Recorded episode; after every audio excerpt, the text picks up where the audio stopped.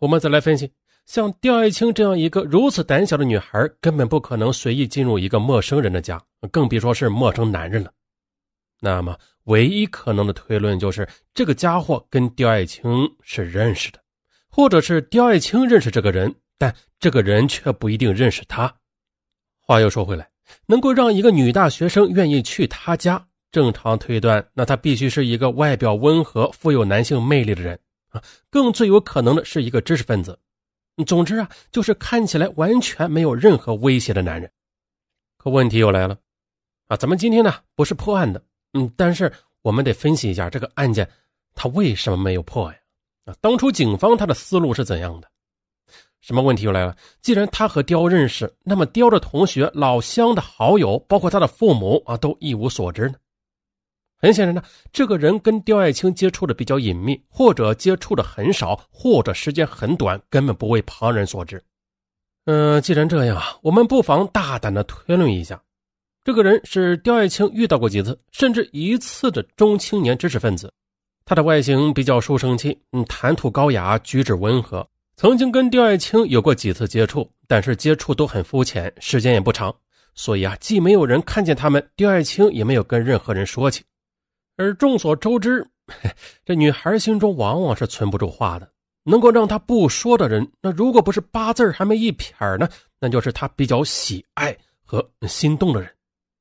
显然的，这个人获得了刁爱青的好感，骗取了他的信任。刁爱青在被老师处罚以后出去散心，我们呢就从这里说起。当时的他显然只是想出去随便的走走，也并没有想到可能遇上这个人啊。这个人可能是邀请刁爱青去他家里玩一玩，也算是熟人呢。加上对这个男人根本没有任何提防，感到心情郁闷的刁爱青就这样去了。由此啊，可怜的小姑娘就被这个禽兽男人在家中杀害了。二，杀害刁爱青的原因是什么？人们常说“穷生盗，奸生杀”。那刁爱青作为一个普通的农村姑娘，显然没有什么钱，而当晚外出时也不会带什么钱。那为了抢他一点可怜的生活费去杀人，这根本说不通。如果是为了绑架勒索，那这样一个农村家庭又能有多少赎金呢？恐怕在南京街头随便的绑一个本地人，也比绑他强吧。很显然呢，绑架设想也站不住脚。而杀害女性的案件中，大部分是因为奸啊，也就是性侵犯、感情纠纷等等。那会不会是什么感情纠纷，因此被杀害的呢？分析啊，也站不住脚。刁爱青作为一个刚到南京市一百天的女孩子，一无男友，二无任何争风吃醋的对象，根本不存在任何感情纠纷可言。那么，我们几乎可以断言了。要么刁爱青遇到的是一个极度的心理变态的杀人狂，要么他就是因为被性侵而遇害的。我们再说尸体，对尸体的处理也可以侧面印证这一点。凶手有很明显的毁灭任何证据的意图。那除了将尸体碎到惊人的两千多块，还刻意的对尸体做过蒸煮，而这本身就是很惊人的。因为呢，一般的杀人案件，即使碎尸，这尸体也不可能处理到这种地步啊。显然，凶手就是为了毁灭证据，但毁尸灭迹也没必要如此夸张啊。显然的，并不仅仅是让警方无法辨认尸体，还有其他意图。尸体体外的证据容易毁灭，别的不说啊，只需要将尸体扔进长江，经过江水一泡，几天之后，任何证据也都没了，根本不用这么大的工程啊。但是，女孩体内的证据则不容易被毁，比如呢，女孩体内的精液啊，在搏斗中指甲缝里的皮屑，啊，被咬下来甚至吞进去的毛发、皮肉，甚至血液等，都难以毁灭。所以说呢，如果抛尸，那尸体很快被发现。警方提取了这些证据后，对南大附近可以调查的男性全部进行刑事检验，那就有可能将凶手抓捕归案了。所以呢，凶手必须彻底毁灭尸体，啊，包括将尸体全部烧煮，以及切成高达两千多块。嗯，从这另一角度证明，刁爱青是被凶手性侵犯了，或者性侵犯未遂，但进行了激烈的搏斗。而通常的普通人第一次接触尸体，能够将尸体切割成整齐的两千多块，那是绝对不可能的事情。就算是专业的外科医生，也很难有这种水平。而如果是正常人呢，接触尸体都有恐惧感。医学院的同学进行尸体解剖课时，也要过心理关，这才行。嗯，这个凶手并非普通人，他有一定的背景。三就是异乎寻常的抛尸和碎尸了。尸体被切成两千多块，码放整齐，四肢和头颅又被煮过。可以说呀，就算是训练有素的法医，恐怕也没有这种胆量和耐心去完成的。根据一般估计，这一系列过程至少需要十个小时以上的时间不断的处理。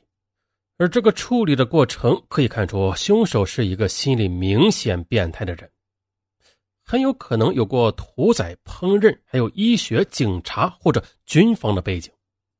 换句话说，他有过处理尸体或者动物尸体的经验和心理承受力，而拥有这种心理承受力的人，除非是医学专业的人物，年纪不可能太年轻，至少要在三十岁以上。啊，普通的人就算是有胆量这样去做，那也很难做成这样细致。而结合之前的分析来看。屠夫、厨师这种身份又不太符合骗取小姑娘信任的形象啊。那么，医学背景、警察的身份，这就有可能了。由此，医生、学医的大学生、老师等等形象最为符合。那南大附近医院众多呀，学医的也很多。南大自己就有医学院。警察容易受到女孩的信任，南大周边也有很多警察局，还有很多警务单位。啊，再就是军人。军人往往很有男子气质，也符合女性的审美观。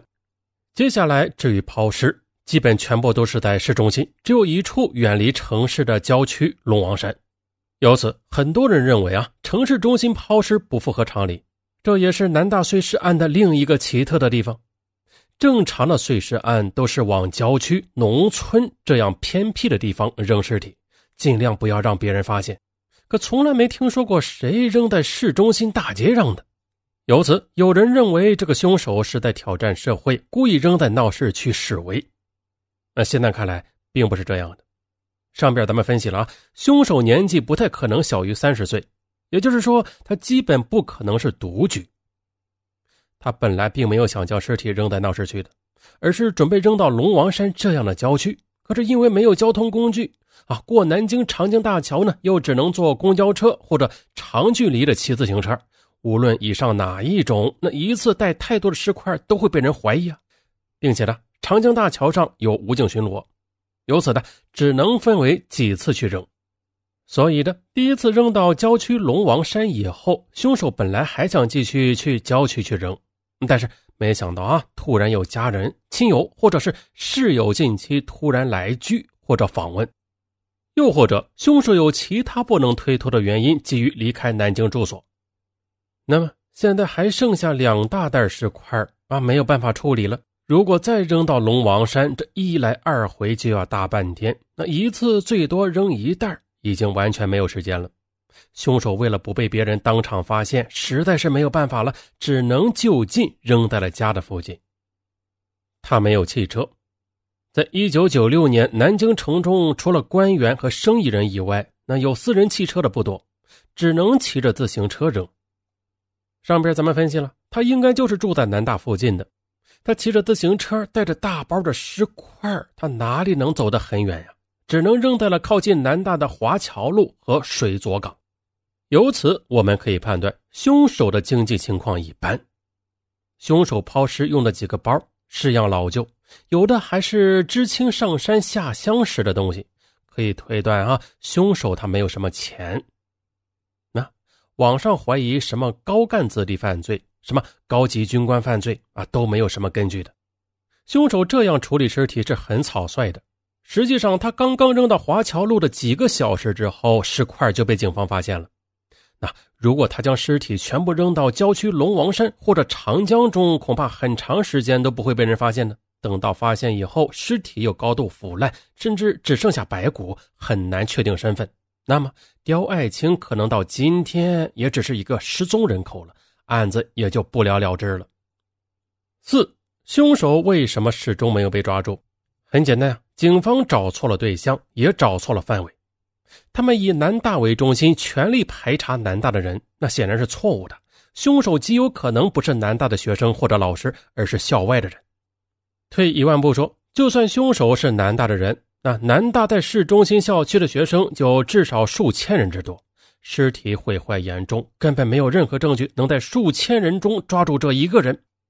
而凶手显然有恃无恐，一来他做事非常老练，比如他和刁爱青几次见面的时候，已经刻意的避开所有人的注意。他可能是最初就有强奸非礼，至少是诱奸刁爱青的意图。二来，他很有可能只跟刁爱青有过数次很少或者时间很短的接触，比如啊，在 CD 碟片屋里随意的闲聊几句，或者在书店偶尔的几句搭腔而已。啊，除了当事人以外，别人根本不知道有这么一个人。就算是有人看见啊，也不会对这种司空见惯的事情有什么记忆。所以，至今为止没有任何目击证人。更厉害的是啊，这个凶手在事后没有作案，也许是恐惧，也许是良心发现，甚至是因为生老病死，这都不得而知。反正之后他再也没有做过案，那么警方也就无法通过所谓的呃系列案件关联破案。而南大碎尸案没有线索，又没有目击证人。啊，甚至没有可靠证据，案子也就无法侦破了。而这二十几年来，刁爱青的父亲至今都是陷入一种恍惚的矛盾之中。他希望遇害的不是自己的女儿，因为他至始至终都没有亲眼看到过女儿的遗体。而若刁爱青活到现在的话，他应该是四十多岁的人了。刁父回忆啊，接受警方询问时，他的眼泪就刷刷的往下掉。警方曾经向他承诺过，要家属相信他们很快会破案。但是这二十多年过去了，案件始终未破。在当年赶赴南京之后，警方确认受害者就是刁爱青。刁父曾经表示想去看看尸体的，而负责接待受害者家属的是南京市公安局鼓楼分局的一位姓朱的副局长。朱副局长建议你还是不要看了，因为尸体损坏的太严重了。看了对他呢也没有好处，还是在心里保留一个美好的女儿形象比较好。二零零八年的七月初，正在厂里做工的刁爱青的父亲又见到了南京来的警察，警方抽取了他的血液，准备做 DNA 化验。刁父回忆，这是女儿遇害后十二年来警方第一次要求他抽血化验，啊，这一举动又给了他一丝希望。可是的，二十多年过去了，这案件仍然未破。而南大案成为悬案之后，这网络上的网友们有的忙活了，他们都纷纷的以自己的见解去分析整个案件啊，就像柯南、福尔摩斯一样。尚文记得有听友曾经在尚文以前说过的案件当中留过言啊，说尚文的案件啊，只说开头呢，他已经知道这个犯罪嫌疑人是谁了啊，说自己非常的适合当侦探。那你不妨来分析一下这个南大案。说起网上分析的南大案啊，最有名的是二零零八年六月十九日晚，互联网上突然出现了一个帖子，发帖者自称黑弥撒，他猜测了凶案嫌疑人的杀人动机以及嫌疑人的身份背景，并且详细的描绘了整个杀人过程。这个帖子一时激起千层浪啊，很多网友认为发帖者很有可能就是凶手或是知情者。而黑弥撒自称非警察，也不是凶手。那这黑弥撒到底是发布了怎样一个帖子，才能引起网友的高度怀疑啊？甚至警方当初都怀疑过他，并且呢，这个帖子当初在网上被删除屏蔽过。啊，不过呢，尚文有幸又找到他了。由此的尚文将在下一集详细的说明一下黑弥撒当年是怎样分析的整个案件。